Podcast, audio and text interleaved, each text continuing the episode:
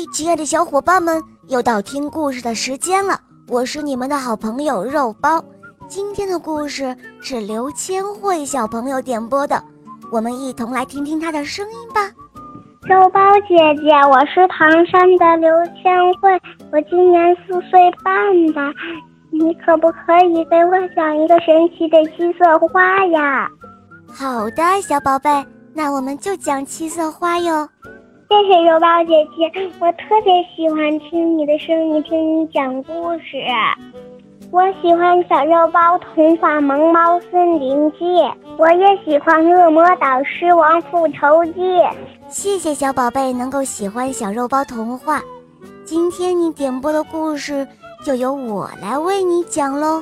好的，肉包姐姐。神奇的七色花，演播。肉包来了。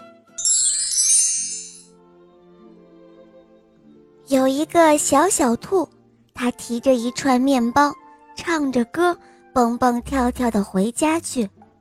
它心里可高兴了，因为啊，它能够帮妈妈买面包了。有一只小狗走过来，它看到小小兔手里的面包，高兴地说道：“哇哦，真香啊！”说完，他便大口大口地吃了起来。哎呀，这是我的面包！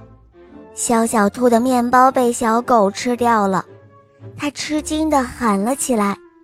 小狗听到喊声，惊慌地拔腿就跑。小小兔追呀追，一直追到了森林里。一眨眼的功夫，那小狗却不见了。小小兔没有追上小狗。自己呢，却迷路了，他心里很害怕，就哭了起来。哦，这不是小小兔吗？你为什么哭呀？旁边的松树爷爷问道。小小兔就把刚才发生的一切告诉了松树爷爷。松树爷爷安慰了小小兔，并且送给他一朵。美丽的七色花。松树爷爷告诉他，这是一朵神奇的花，它呢有七片美丽的花瓣。当你遇到困难的时候，只要撕下一片花瓣，许一个愿望，你的愿望就会实现的。小小兔仔细地看了看这朵七色花，它撕下了一片花瓣，许了一个愿。于是，他很快就回到了家。到了家，小小兔想起替妈妈买的面包没有了，现在该怎么办呢？他手上没有面包呀，怎么向妈妈交代呢？小小兔只能够请七色花来帮忙了。他撕下了第二片花瓣，许了愿，面包就变出来了。小小兔拿着面包，高兴地在家里跳起了舞。一个不小心，它撞在桌子上，把一只漂亮的大花瓶给打碎了。小小兔又撕下了第三片花瓣，许了个愿，一只漂亮的大花瓶完完整整地立在了桌子上。小小兔觉得七色花太好了，应该和小伙伴们一同来分享这种快乐。于是，他拿着七色花去找小伙伴们，但是他却一个小伙伴也没有找到。听说大家都去北极旅游了，小小兔马上撕下了第四片花瓣，它也来到了北极。北极很大很大，一片白茫茫的冰天雪地。突然，他看到了北极熊在冰天雪地里走着。小小兔也好奇地模仿北极熊的走路，可是小小兔的脚很快就被冻僵了。这时候，小小兔又撕下了一片花瓣。七色花，七色花，请你帮帮忙，立刻送我回家去吧。小小兔很快就回到了家，它觉得非常的寂寞，它撕下了一片花瓣。许了个愿，变出了许多许多的玩具。玩了很长的时间。晚上，小小兔看了看七色花，这时候的七色花只剩下一片花瓣了。它珍惜的把花捂在了胸前，慢慢的睡着了。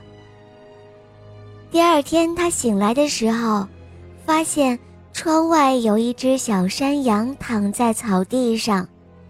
咦，小山羊，我们一起玩捉迷藏吧！小小兔对小山羊说。小山羊却哭了起来：“我的腿受伤了。”小小兔听了之后，心里很难过。他很想帮助小山羊恢复健康，让它站起来。可是他看看手上的七色花，只剩下最后一片花瓣了。如果给了小山羊，那么以后自己遇到困难又该怎么办呢？小小兔想了想，还是决定把这最后的一片花瓣奉献给小山羊，让它站起来。和大家一样正常的生活。小山羊终于站起来了，他高兴地和小小兔一起玩捉迷藏的游戏。小伙伴们，大家要向小小兔学习哦。虽然七色花非常的稀有，非常的珍贵，但是有人更需要七色花的时候。小小兔还是将它奉献了出来，它让小山羊重新站了起来，和大家一样正常的生活。